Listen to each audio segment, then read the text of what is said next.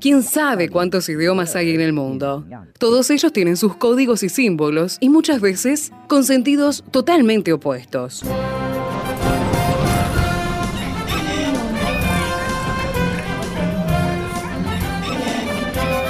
Jungla semántica. Para descifrar las palabras, para entender su raíz, para saber de qué hablamos. Jungla semántica. Nos lidera en esta expedición el profesor Héctor Leites. El Señor no retrasa su promesa, según algunos la tienen por tardanza, sino que es paciente para con nosotros, no queriendo que ninguno perezca, sino que todos procedan al arrepentimiento. Estas son palabras del apóstol Pedro en su segunda carta, al capítulo 3, versículo 9, desde donde retomamos el día de hoy con el profesor Héctor Leites. Bienvenido, Héctor, gracias por acompañarnos. ¿Qué tal Esteban? ¿Qué tal amigos? Y estamos contentos nuevamente de estar analizando nada menos que la Biblia, ¿verdad? Qué cosa linda, Esteban, es poder... Qué fresco que es un mensaje. Sí, sí, sí, y, y to- totalmente fresco, actual, ¿verdad? Porque uno dice, pero tantos años de escritura, ¿verdad? Y todavía tiene vigencia hasta, el, eh, hasta el día de hoy.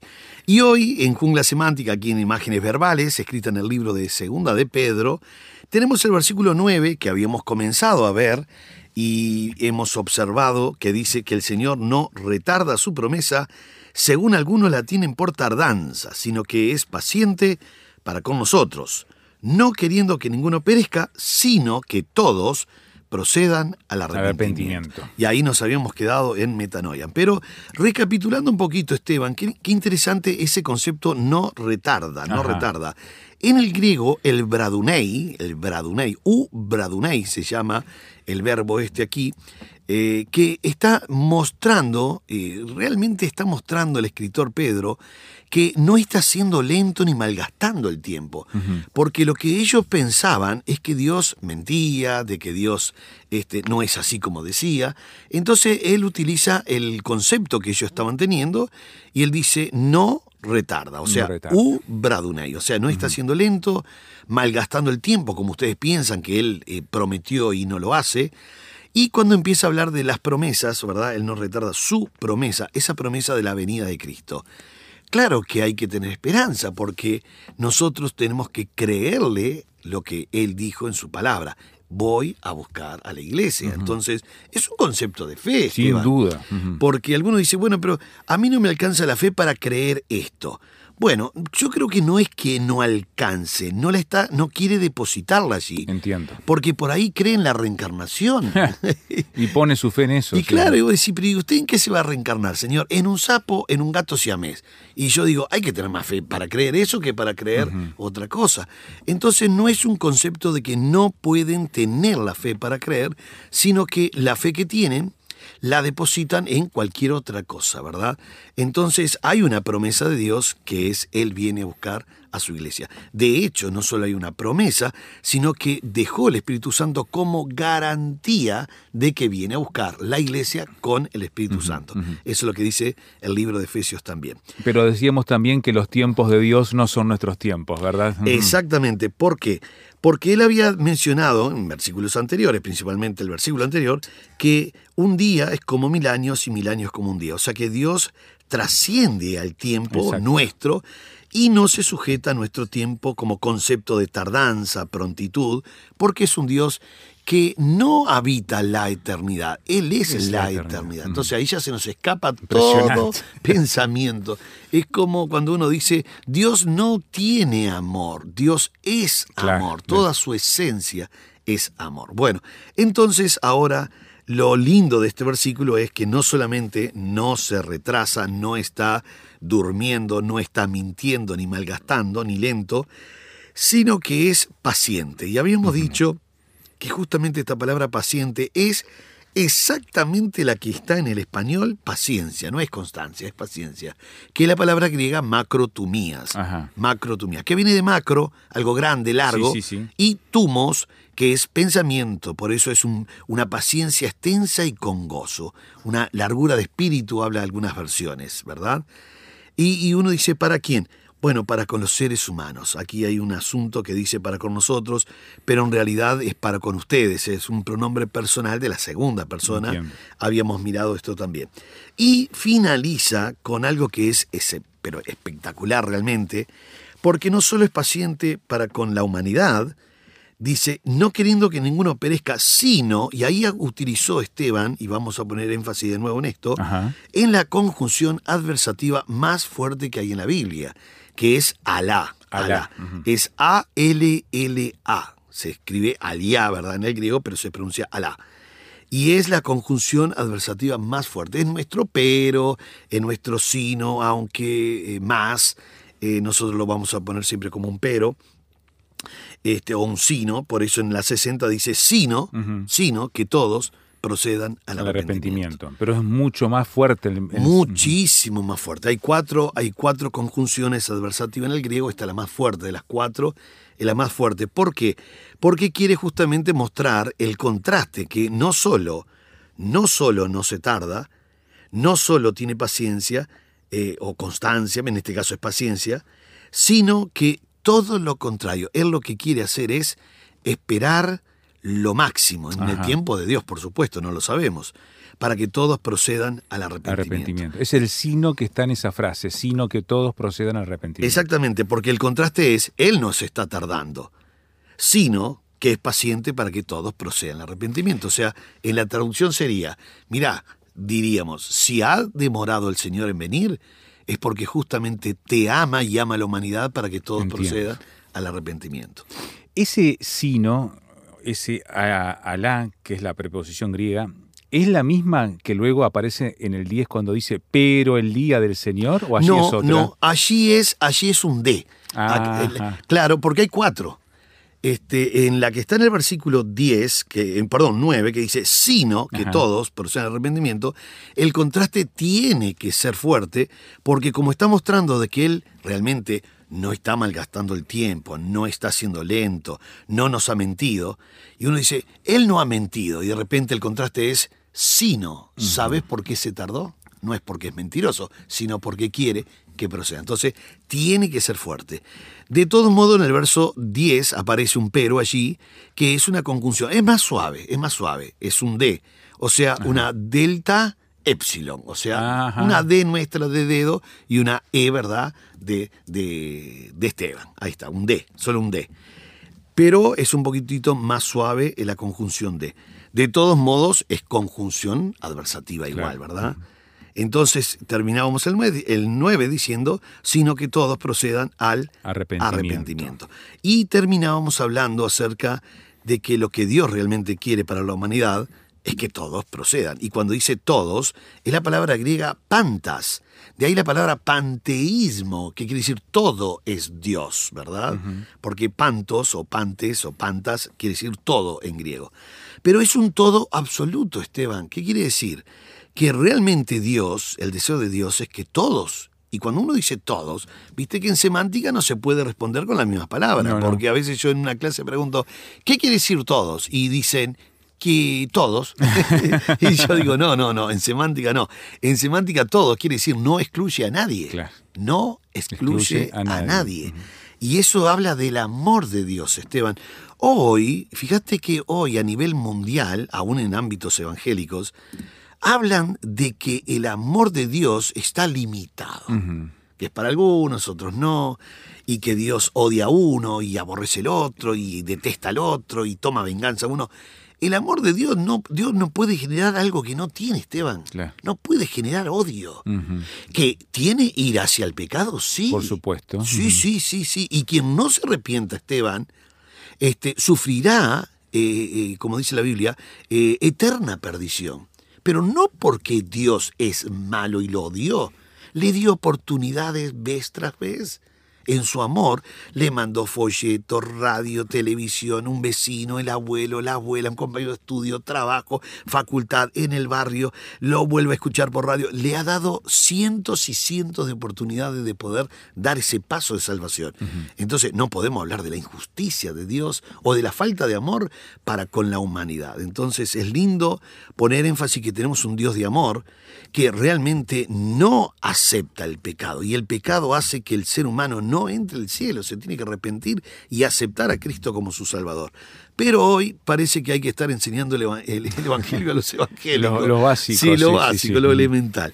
Bueno, muy bien. Entonces ahora, bueno, ahora vamos a hacer una pausa. Y sí, y después retomamos a partir del versículo 10, enseguida terminando del 9. Estamos en la jungla semántica y ya volvemos a seguir mirando segunda de Pedro.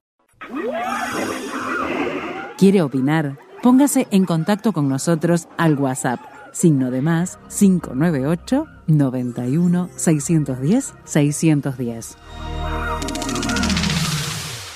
Estamos en la jungla semántica con el profesor Héctor Leites mirando segunda de Pedro, este mensaje potente que tiene en el capítulo 3 donde nos habla del día del Señor, que va a venir, que va a llegar, que no sabemos cuándo, pero que es inminente y el Señor no retarda su regreso. Y así tenemos que estar, Héctor, entonces, con esa expectativa en nuestra vida de fe. Y sí, y además Esteban, como se decía antiguamente y se cantaba antiguamente, ¿no? Apercibidos. Exacto, sí, apercibidos, sí, sí. ¿Verdad? Alerta. No con miedo, porque Él viene a buscarnos, o sea que no, no hay ningún miedo, pero sí apercibidos. Ahora en el versículo 10 aparece, como bien decías Esteban, otra conjunción adversativa, para mostrar un contraste, ¿verdad? De- de- de- dice que, pero el día del Señor, pero el día del Señor vendrá como ladrón en la noche, en el cual los cielos pasarán con gran estruendo, y los elementos ardiendo serán deshechos, y la tierra y las obras que en ellos hay serán quemadas. Y aquí uno se pone a pensar, y uno dice, qué versículo completo, qué versículo, este, Sí, sí, sí. digamos, profundo, qué versículos que podría llegar a atemorizar a muchos, ¿no? Porque inclusive si lo leemos con el 11, puesto que todas estas cosas han de ser deshechas, ¿cómo no debéis vosotros andar en santa y piadosa manera de vivir? Bueno, y sigue, sigue, sigue la exclamación sigue en el verso 12, pero quiero, quiero empezar con el verso 10 que es muy profundo. Ese pero es una conjunción, Pedro lo utilizó, el mismo concepto lo utilizó en Hechos 2, versículo 20, en su exposición, Mirá. tomado de Joel, porque está tomado de Joel, capítulo 3, verso 4. Pablo vuelve a tomar la misma idea del día del Señor. De hecho, estaba haciendo un estudio acerca del día del Señor y según de Pedro 3.10 dice el día del Señor, pero Filipenses dice el día de Cristo. Ah, según de. Pedro 2.12, que ya lo habíamos mirado, dice el día de Dios. Y en 2 de Pedro 2.9, que era lo que estábamos mirando en el capítulo 2, verso 9, dice el día de juicio. En 2.9 cuando dice, sabe el Señor librar del día del juicio, a los piadosos, ¿verdad? Del día del juicio. Entonces va a tener varios nombres este día especial. Hay que tener a veces este, mucho cuidado en diferenciar lo que es el arrebatamiento y lo que es la segunda venida, De que es más adelante. sí, sí. Ahora, lo que está diciendo aquí es el día del Señor vendrá como ladrón en la noche. Es interesante que la palabra noche no aparece en el original, ¿no? En el versículo 10, Ajá. estoy en 2 de Pedro 3.10, pero es la idea, ¿verdad? Es la idea. Pablo había tocado este tema del ladrón en la noche. Y sabes, Esteban, hay que tener cuidado con este tema del ladrón en la noche. Sí, le voy a explicar a, A los ver. oyentes el por qué.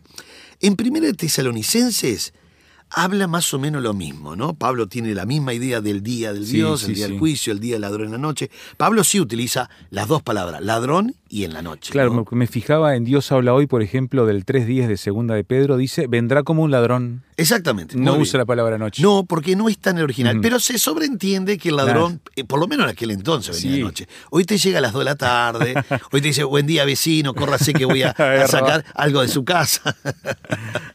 claro, pero las- los tiempos han cambiado. Pero mayormente el ladrón venía de noche para, que, para ocultarse en la sombra, ¿verdad? Y todo esto.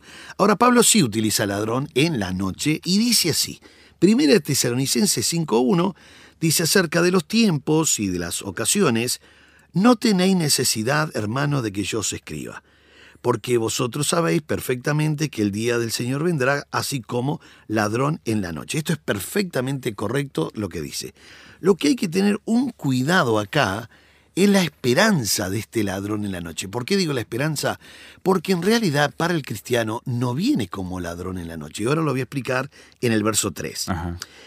Que cuando digan paz y seguridad, entonces vendrá sobre ellos destrucción repentina, como los dolores a la mujer encinta, y no escaparán. Mira ahora, Esteban, el verso 4. Primera Tesalonicense, capítulo 5, versículo 4, con una conjunción adversativa, marca el contraste diciendo, más vosotros, hermanos. Ajá. ¿Quiere decir que entonces el ladrón en la noche va a venir para el pagano? Sí. Sí. Y ahora dice, mas vosotros, hermanos, no estáis en tinieblas para que aquel día os sorprenda como ladrón. Ah, ¿Qué mirá, mirá, qué importante Es es. importantísimo. ¿Y, y sabés cuál es la ilustración que hago? Es esta. Esteban, vamos a imaginar que mi tía de Singapur me avisa que va a venir. Sí. ¿No? Entonces me llama por teléfono, me dice Héctor, eh, sobrino lindo y querido, porque siempre la- las tías dicen la verdad, ¿viste? Me dice, voy a ir por Montevideo. Digo, bueno, tía, te espero en cualquier momento. De repente Esteban me llama del aeropuerto internacional de Carrasco. Me llama y me dice, Héctor, estoy en el aeropuerto. Digo, pero tía, ¿por qué no avisaste? Voy a buscarte. No, no, no, me voy en un auto, me voy y en 50 minutos estoy allí. Sí. Entonces, evidentemente, con Adriana en esos 50 minutos limpiamos la casa rápidamente. Viene la tía. A plantar la pieza de- La, la pieza de la tía, ponemos la pelela abajo de la, la cama de la tía, mandamos a comprar una Coca-Cola y galletita para la tía. O sea, todo viene y la visita, ¿verdad?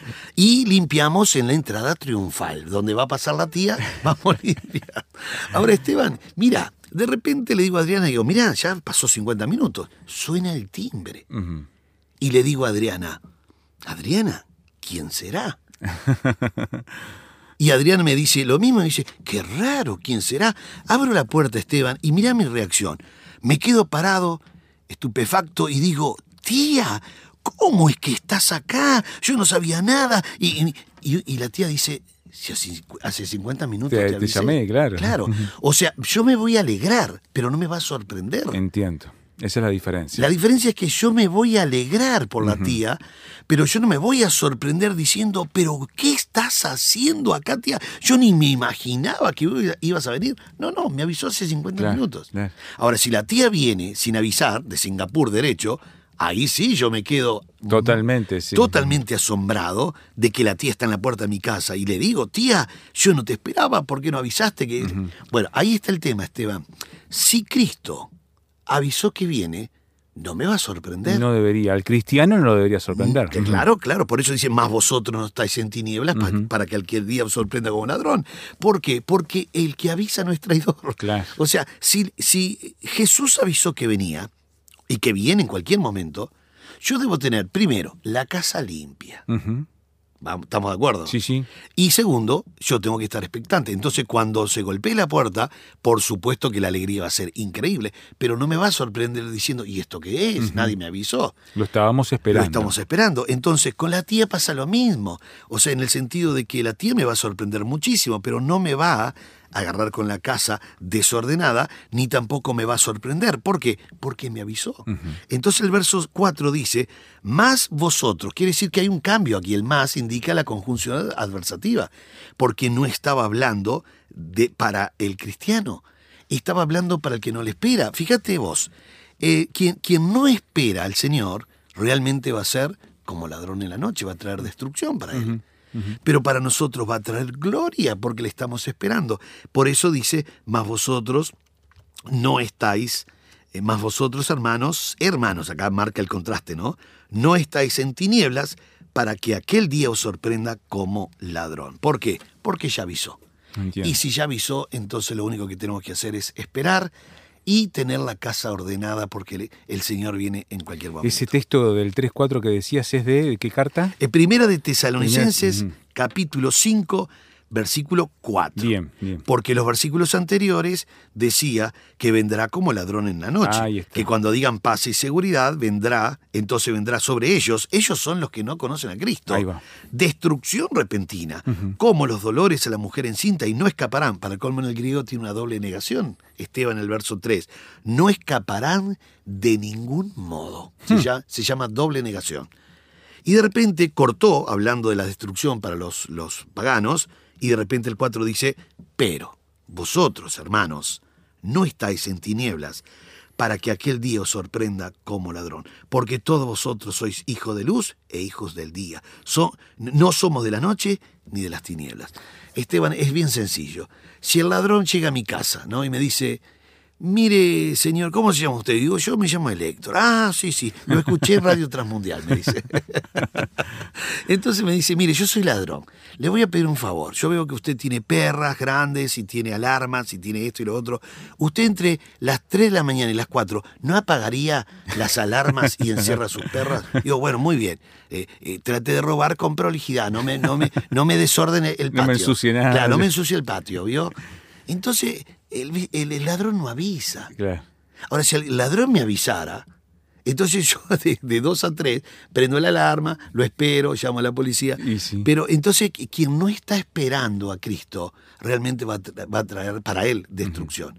Pero nosotros le estamos esperando con gozo, con alegría, es nuestro anhelo encontrarnos con Él. Por lo tanto, Esteban, este, cuando Él venga, no nos va a sorprender, nos va a alegrar. Alegrar. Es una venida en gloria. Así que, querido amigo, usted puede seguir cantando que el Señor viene como ladrón en la noche, ¿verdad? Pero en realidad es para aquel que no lo espera. Usted y yo le estamos esperando, así que no va a sorprendernos aquel que ya nos avisó que viene a buscarnos. Dios les bendiga muy ricamente.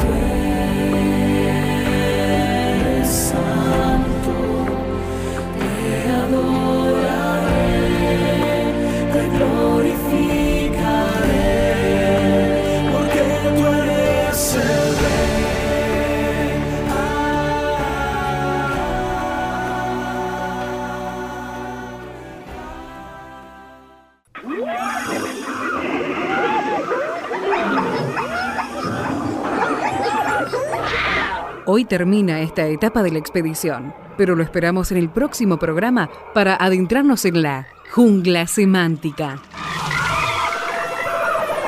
Jungla semántica es una producción del Seminario Bíblico de Fe y Radio Transmundial. Jungla semántica.